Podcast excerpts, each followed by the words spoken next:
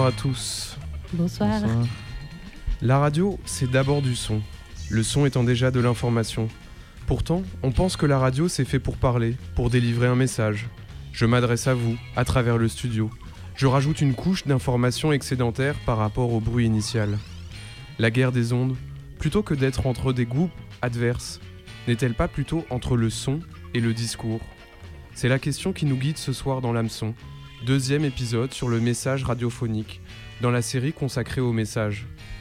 Ainsi, nous imposer la guerre des ondes, ce serait nous imposer un discours réducteur, voire le discours en tant que tel, comme prisme logocentré de l'existence.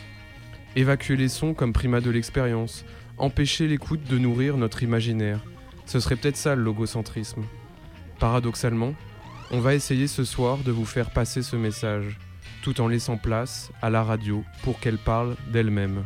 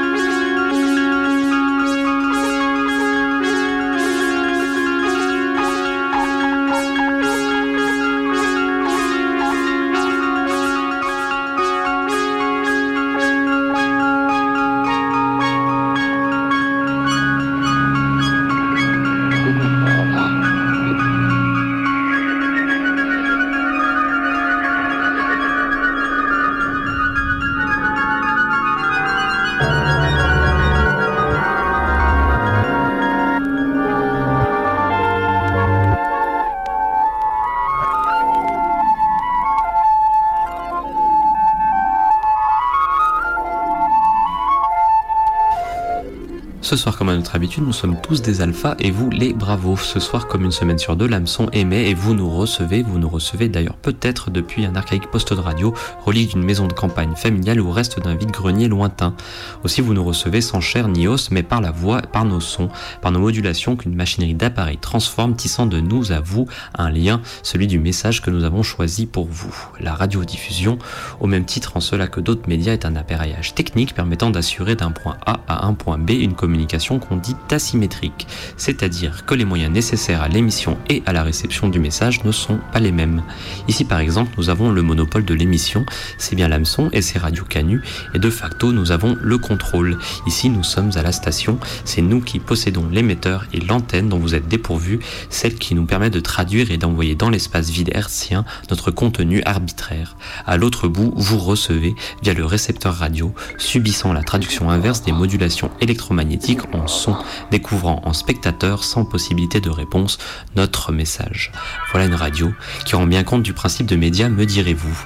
Asymétrie technique qui nous sépare répond à l'asymétrie de rôle et bien sûr de pouvoir entre ceux qui font l'information, la disent, et ceux qui la consomment. Le pouvoir du message, le message impossiblement neutre, impossiblement objectif et impossiblement démocratique. Car il fut un temps où la radio portait la couronne du média de masse, avant la télévision bien sûr et bien avant l'accès généralisé à l'Internet Internet. Enjeu de pouvoir et enjeu pour le pouvoir, la radio, avant de pouvoir se dire libre à partir des années 1970, est d'abord un monopole d'État.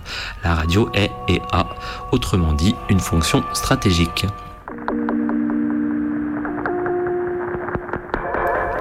Car si l'on se rappelle encore de la radio, c'est aussi par ces anecdotes dont l'histoire nationale empoisonne la mémoire collective, celle de Radio Londres et de l'adresse du général Lachianis et lui, Mister de Gaulle, en juin 1940 événement dont on nous dit parfois qu'il a fait rentrer la radiodiffusion dans l'histoire, l'histoire majuscule, celle qui compte en frontières, qui compte en ordre de mobilisation et en dernière instance en nombre de morts.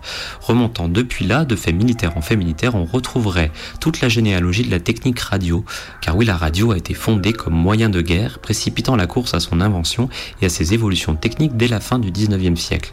Depuis les premières expérimentations sur des transmissions sans fil, conduites par la Marine nationale dans la rade de Brest en 1899, la radio avance plutôt par développement militaire successif que par l'œuvre d'altruistes artisans œuvrant à la diffusion d'une culture populaire mondiale. De la mise en place de la radionavigation à l'invention du brouillage et du cryptage radio, la radio est arrivée jusqu'à nous par saut de puce d'un laboratoire recherche et développement à un autre. Mais quelle histoire ancienne et qui croit encore en la radio aujourd'hui, si ce n'est par habitude, par choix minoritaire ou par tendresse nostalgique? Encore assez de monde, faut-il le croire, car si la radio n'est plus le média de masse roi, il peut toujours être celui d'accompagnement par excellence, lui qui diffuse discrètement l'information, qui nous en embaume comme un parfum d'intérieur, celui qui traîne dans les coins, peut-être aussi le média qui cherchera à récupérer le trophée de la spécialisation, de la qualité, du professionnalisme, garanti par son audience limitée et fidélisée contre la vulgarité télévisuelle et contre l'approximation du web, quelque chose entre la télé et la presse écrite. La question reste ouverte. La radio, en tout cas, n'en a pas fini d'exercer le pouvoir.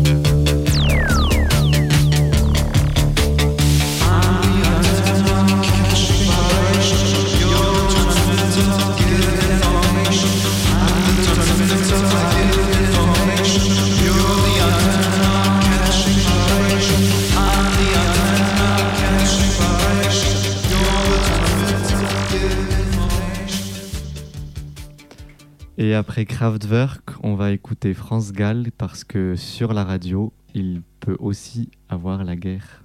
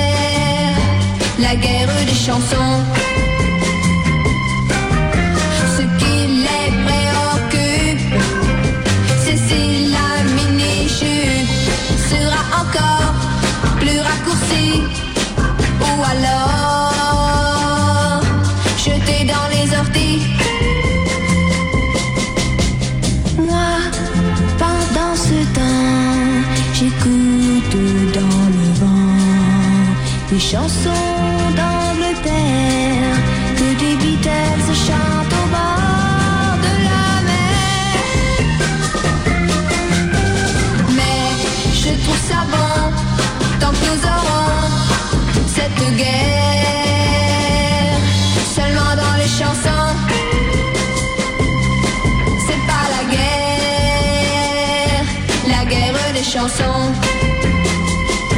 La guerre des chansons.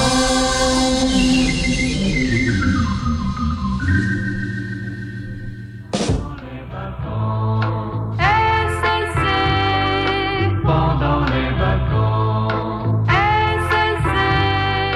Pendant les vacances. Souvent, le message instaure une relation entre un émetteur et un destinataire. Pour qu'il soit bien compris, le message doit d'abord être reçu et le destinataire doit être à l'écoute. Qu'en est-il de la radio? À qui parle-t-elle? Il y a pléthore d'émissions d'information, culturelles, intellectuelles, sportives, etc. Mais comment écoutons-nous la radio? N'est-elle que des mots, des mots qui se perdent? Malgré la présence du poste de radio émetteur dans notre lieu d'habitat, la radio émet des ondes, ondes immatérielles qui se propagent dans la pièce et qui peuvent rapidement se faire oublier.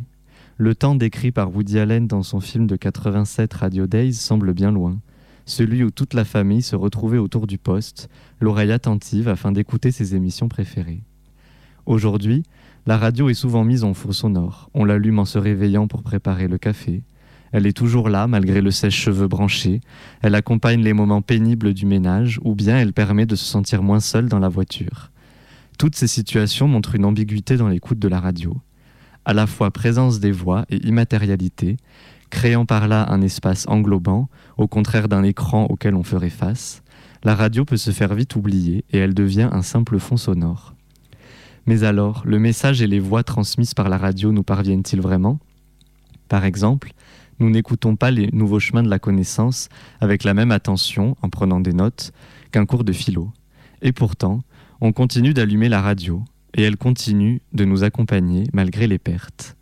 Dès lors, la radio devient ce qui rassure, ce qui empêche le silence, et ce qui en même temps installe une sorte de connexion permanente, quasi oubliée, avec le monde entier et le temps présent. Toujours allumée, elle donne les nouvelles du monde. Ici, un attentat, là, un krach boursier, et tout là-bas, une guerre. Qu'il fait froid dans le monde. Et pourtant, le sachant, nous y sommes habitués.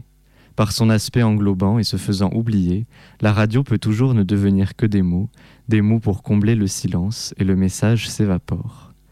Nous allons ainsi écouter Brigitte Fontaine avec son célèbre morceau de 1970 intitulé Comme à la radio, dans lequel elle met en scène cette radio qui s'invisibilise afin de n'être plus que des mots et de lisser la catastrophe, l'événement. En regard, on écoutera le, morceau Panique des Smiths. L'histoire veut que Morrissey ait composé cette chanson suite à une écoute de la BBC le jour où était diffusée la nouvelle de l'explosion de Tchernobyl. Dans la seconde suivant les news, la BBC diffuse les programmes normaux, en l'occurrence une chanson de variette minable du groupe Wham. Morrissey, choqué par l'enchaînement des registres, encore sur le coup de la nouvelle du désastre nucléaire, écrit la chanson Panique où il est notamment question de pendre le DJ.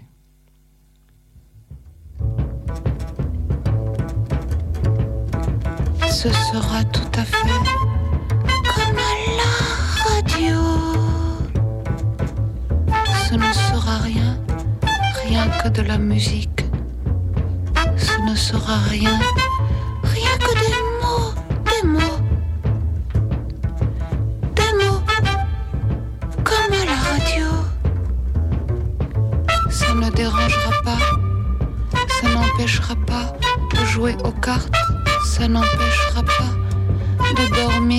l'autoroute, ça n'empêchera pas de parler d'argent.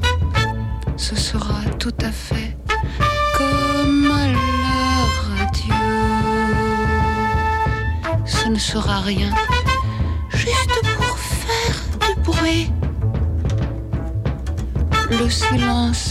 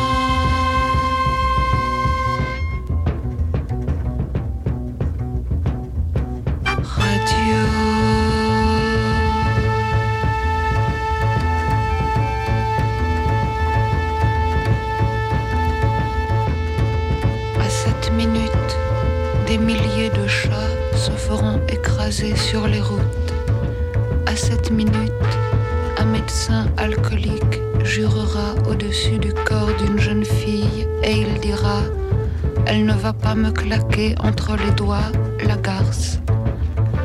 À cette minute, cinq vieilles dans un jardin public entameront la question de savoir s'il est moins 20 ou moins 5.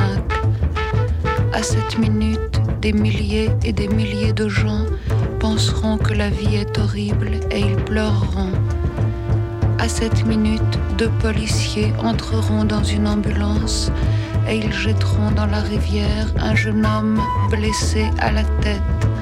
À cette minute, une vieille dame ivre morte gémira seule au dernier étage sous son lit et ne pourra plus bouger. À cette minute, un Espagnol sera bien content d'avoir trouvé du travail.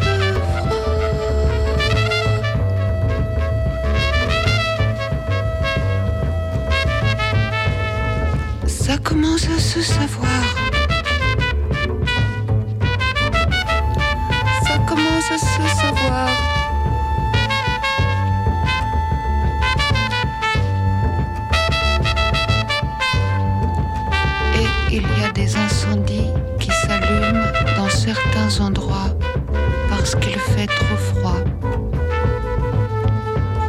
Traducteur, traduisez.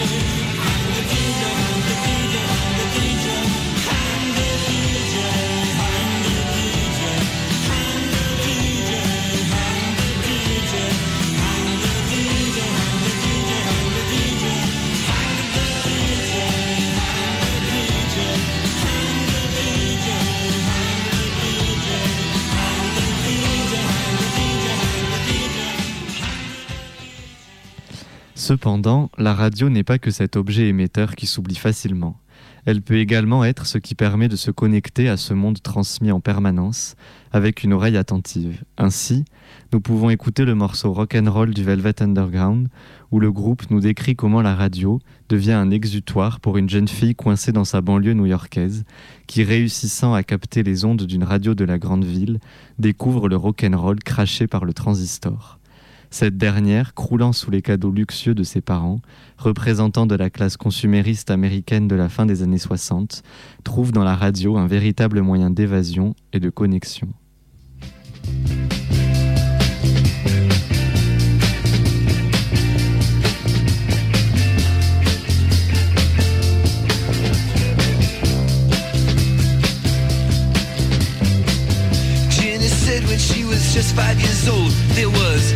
Nothing happening at all. Every time she puts on the radio, there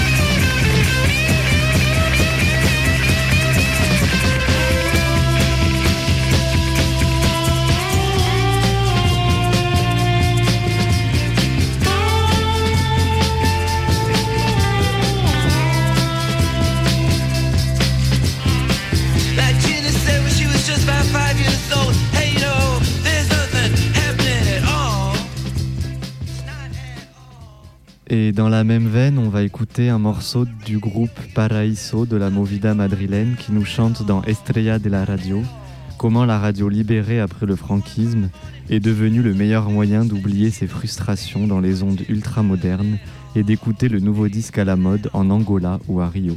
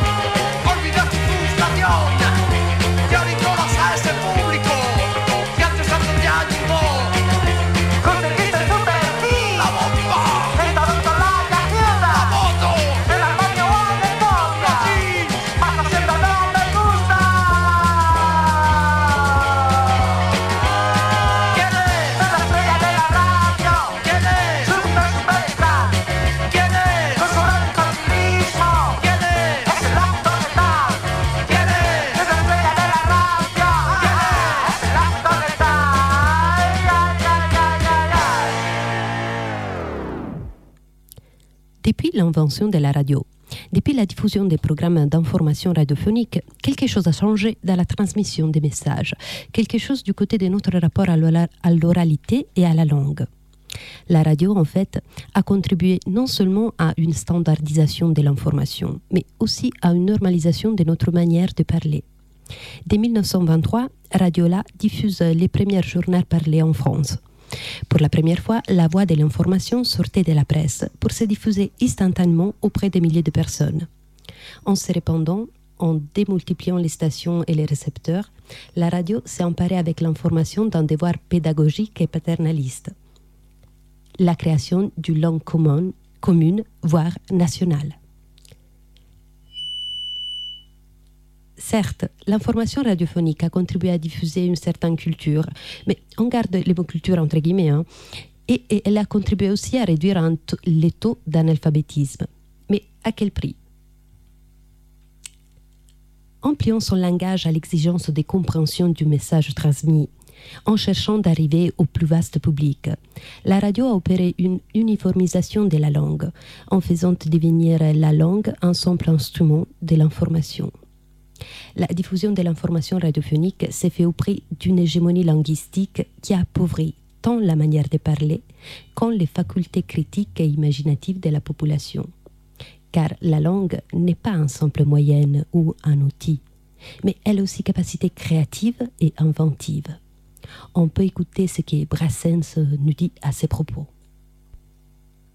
Une langue, c'est une convention, on doit jouer avec, on doit s'en servir, il faut essayer de la de connaître l'orthographe. À cette époque-là, un analphabète, créé tous les jours, était obligé de se forger un peu sa langue. La force se la forger à la fréquentation de ses copains. Si trois ou quatre types dans un village étaient un peu doués, ils arrivaient à créer une espèce de langage avec des expressions très particulières d'ailleurs à ce village, qui petit à petit ont disparu. Maintenant, on n'a plus besoin de ça, on n'en a plus besoin de ces expressions, puisqu'il suffit d'aller à l'école, de sucer ce truc avec le, avec le, avec l'enseignement obligatoire pour avoir la langue. Alors on la cherche pas quand on n'a pas besoin de quelque chose. Quand, un outil existe déjà, on s'en fabrique pas un. Et souvent l'outil que l'on se serait fabriqué irait plus loin et travaillerait mieux que, que l'autre, que celui qu'on nous donne tout fait. Parce qu'autrefois, il y avait des foyers un peu partout. La langue naissait un peu partout. Et puis il arrivait un jour où des gens plus, plus universels prenaient toutes ces petites choses qui étaient, qui émanaient du, public de Sète, du public d'Alès, du public de Paris, du public de, de, Lille, pour en faire quelque chose. Mais aujourd'hui, avec les moyens dont on dispose, pour universaliser la chose, ça va être comme les maisons. Bientôt à 7, on parlera exactement comme on parle aux informations, quoi. Par la force des choses, puisque les gens passent plus de temps maintenant à écouter la télévision ou la radio qu'à écouter leurs voisins. Alors les gens parlent comme on parle aux informations, comme on parle officiellement. Alors je ne pense pas qu'une langue populaire riche puisse naître maintenant. Parce que immédiatement, quand une expression plaît, elle plaît à tout le monde et tout le monde l'adopte et tout le monde l'emploie. Tu as entendu fréquemment des gens employer les mots qu'ils avaient entendus la veille au cours d'une émission ou dans une information télé, télé- radiodiffusée. Autrefois, la langue se faisait comme ça, on faisait un mot, mais ça ne devenait pas universel, c'était très local. La langue était encore en pleine formation, il n'y a pas si longtemps que ça, avant l'invention de ces machines diaboliques. Là. Elle était encore en Et maintenant, on écoute Transmission de Joy Division. Flowers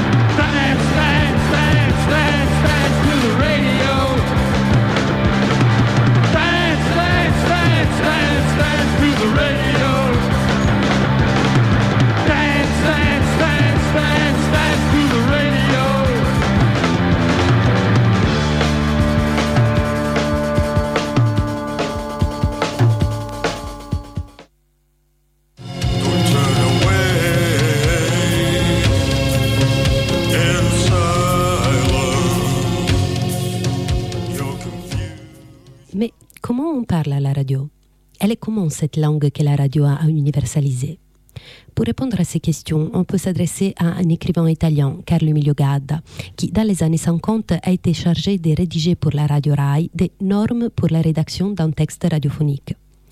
Or, en dehors de sept textes normatifs pour la radio, Carlo Emilio Gadda s'autorise une langue romanesque composite, où tout est admis et embrouillé. L'italien moyen de l'information, l'argot, les mots techniques et cultivés, les mots inventés, les néologismes, l'onomatopée, les vers lyriques, l'imprécation.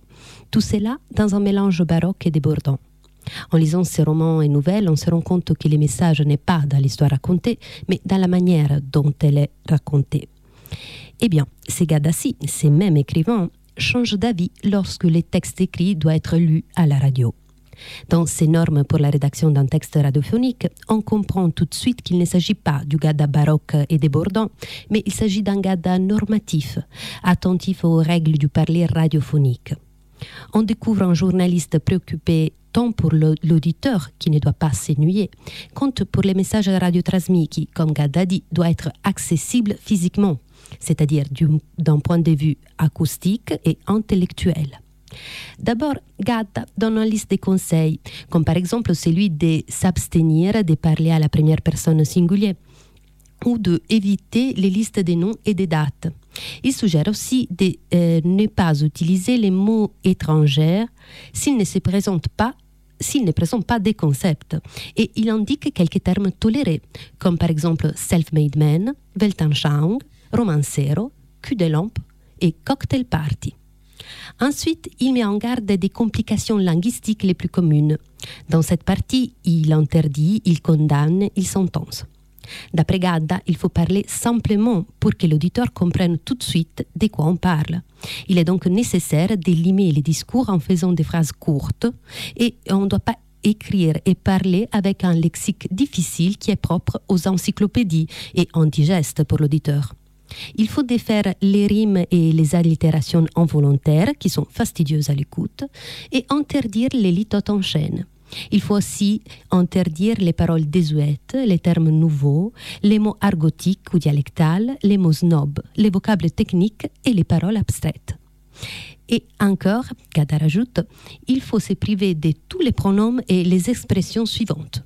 Ceci, c'est là, l'un ou l'autre, les premiers et les secondes, ça, chacun, tel ou tel, lequel, laquelle, ces derniers. Car il vaut mieux répéter les noms du sujet auquel ces pronoms se réfèrent, au risque sinon de confondre l'auditeur. À l'auditeur, on ne peut pas demander les moindres efforts. Il faut simplifier, simplifier. Pourtant, derrière tous ces avertissements, derrière tous les discours de Gadda, on ne peut pas s'empêcher de croire à un certain sarcasme. Cela correspondrait bien à son personnage. C'est compréhensible qu'on écrit différemment à la radio que dans un récit. Mais en poussant ces normes linguistiques au paroxysme, Gadda montre ainsi un risque. Voilà que le médium radiophonique, plus qu'être mis en valeur, est rebaissé. Voilà que l'auditeur, plus qu'être respecté, est traité à l'instar d'un idiot. Voilà que l'information, plus qu'être mise en valeur, elle est réduite à un message inexpressible et prédigéré. À quoi de bon pourrait servir la transmission d'un message de ce type? On va écouter Radiohead des Talking Heads.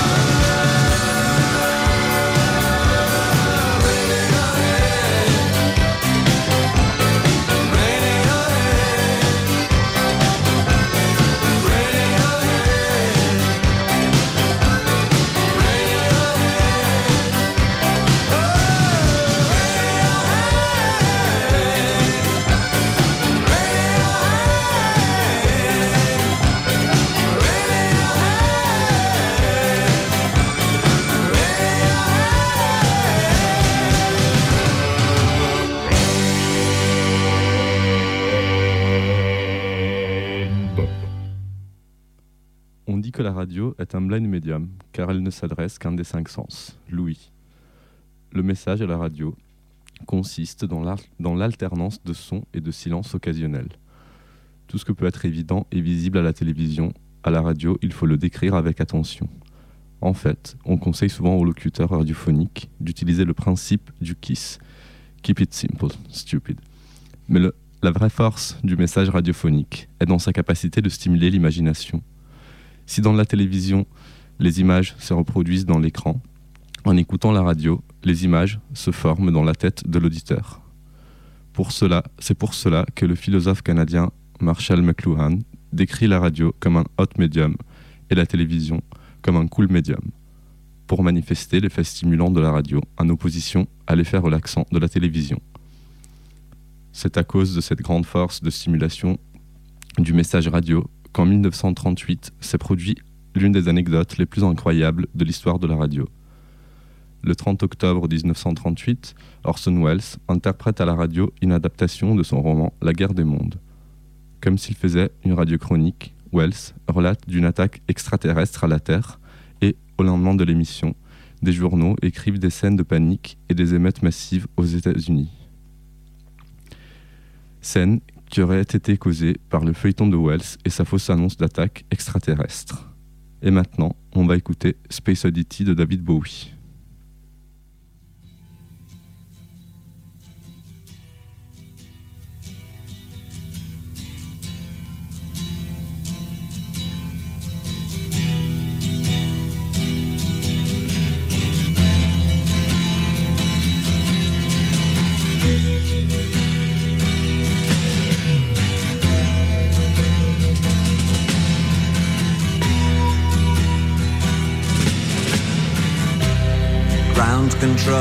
To Major Tom. Ground control to Major Tom. Take your protein pills and put your helmet on. Ground control to Major Tom.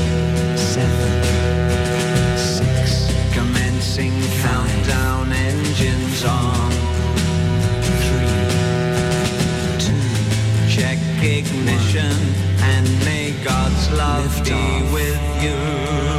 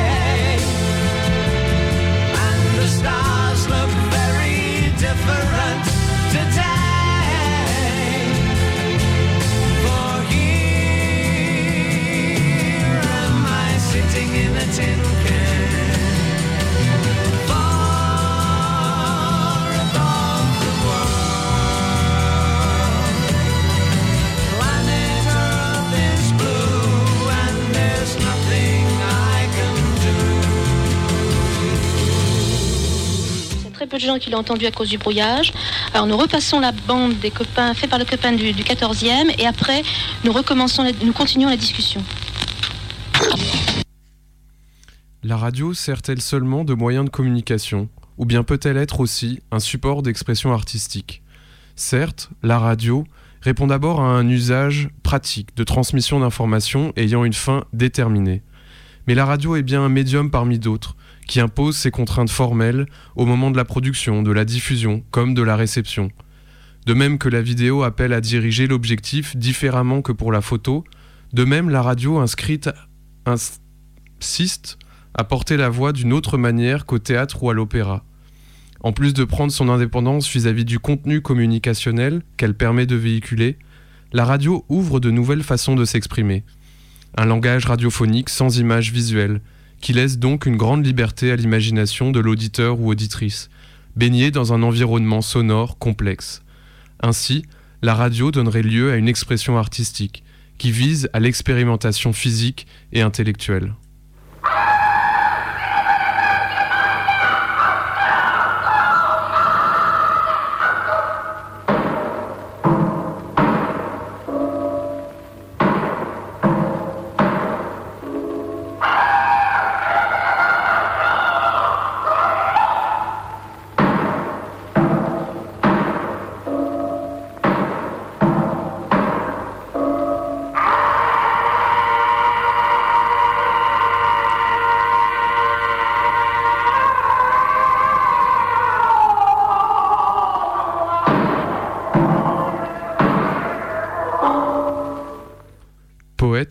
Acteur et voyant, Antonin Artaud écrit et met en scène le texte intitulé Pour en finir avec le jugement de Dieu, commandé en 1947 par la RDF, la radiodiffusion française. Dans le prolongement des lectures de contes populaires écoutées lors de la veillée, Artaud joue le drame de notre époque désenchantée, le drame de subir encore et toujours la présence d'un Dieu dans un devoir moral, alors qu'on prétend avoir tué toute transcendance.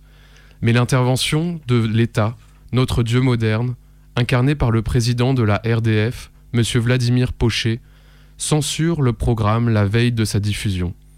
Au lieu de toucher le grand public, l'œuvre radiophonique composée de déclamations, cris, tambours et xylophones trouvera son public peu de temps après, dans un cercle restreint de journalistes, artistes et écrivains.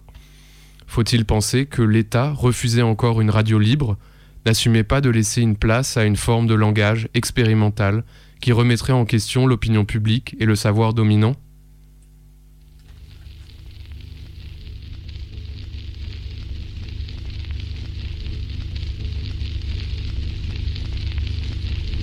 Et à quoi vous a servi, monsieur Artaud, cette radiodiffusion?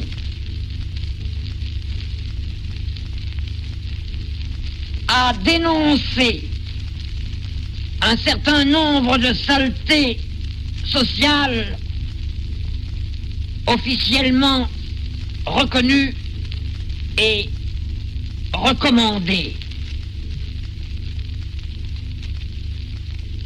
Premièrement, cette émission du sperme infantile donnée bénévolement par des enfants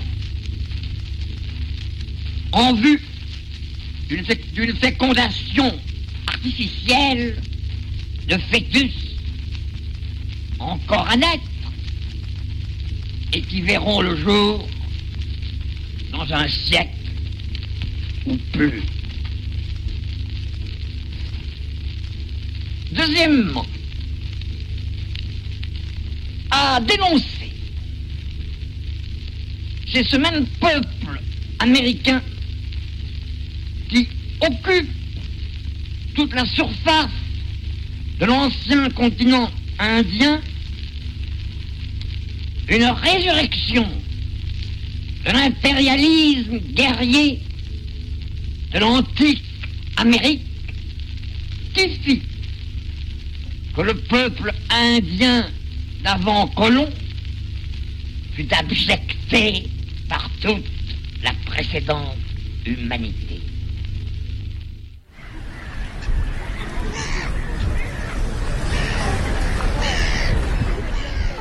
Yann Parentoen, ancien radariste dans la marine, est un des pionniers du documentaire radiophonique et du paysage sonore en France.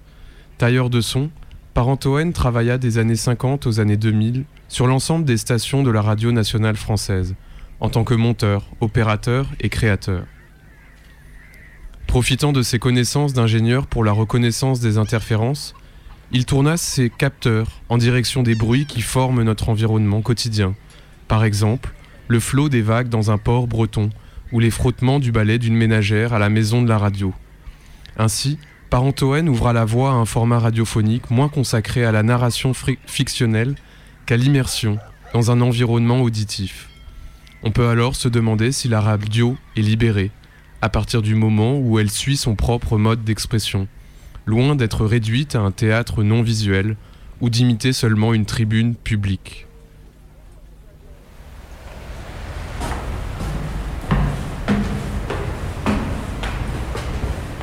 Moi, je défends l'idée que radio, ça a voir avec peinture.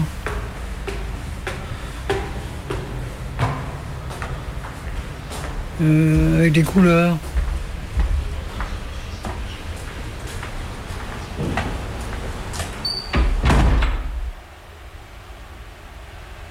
C'est peinture. Quand on projette un mixage, les sons, le son sont des couleurs. On projette sur une toile, en fait. Avec des voix, des sons.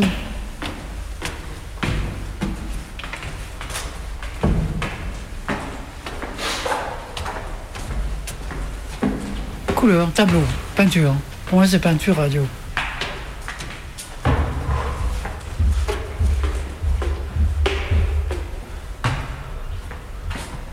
Je fabrique, euh, je suis à tous les niveaux, quoi. J'enregistre, je monte, je mixe. Yann Parentoen. Parce qu'il y a une culture radiophonique. L'impression d'en être un peu le gardien. Euh, la radio a, a- a son histoire.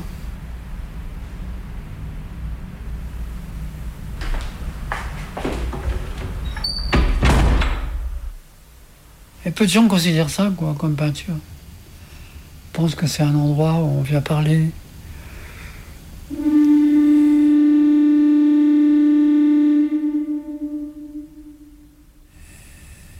Crois que s'il faut aussi des émissions parler, intelligentes, érudites, c'est intéressant, mais, la, radio, l'essentiel de la radio n'est pas là. Pour moi, c'est l'expression, enfin. Elle n'est pas très reconnue par les médias, hein. On n'en parle pas. Euh,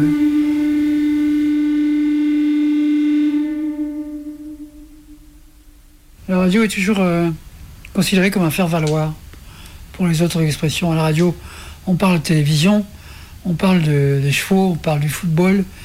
À la, radio, on parle jamais de la radio, quoi, finalement.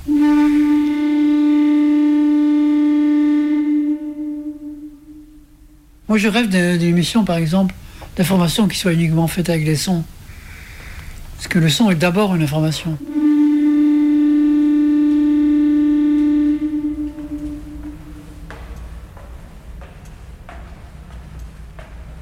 Ça n'a pas été fait.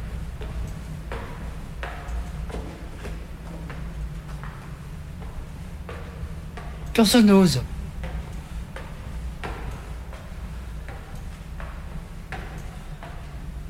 Euh, la- Laisser le son dire.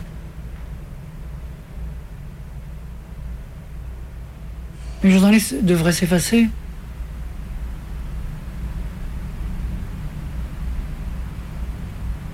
Ce qu'il faut, c'est montrer ce que l'outil peut faire.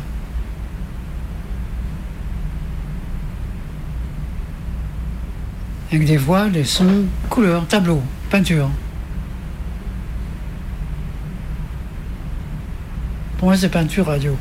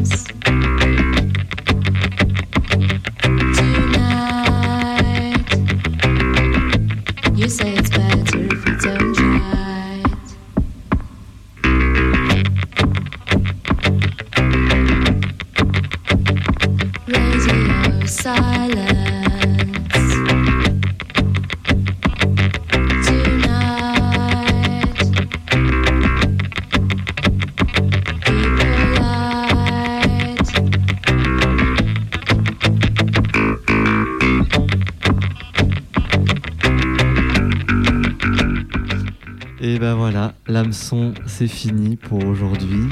On se retrouve euh, d'ici 15 jours. Enfin, on va essayer de se tenir à un rythme un peu plus soutenu.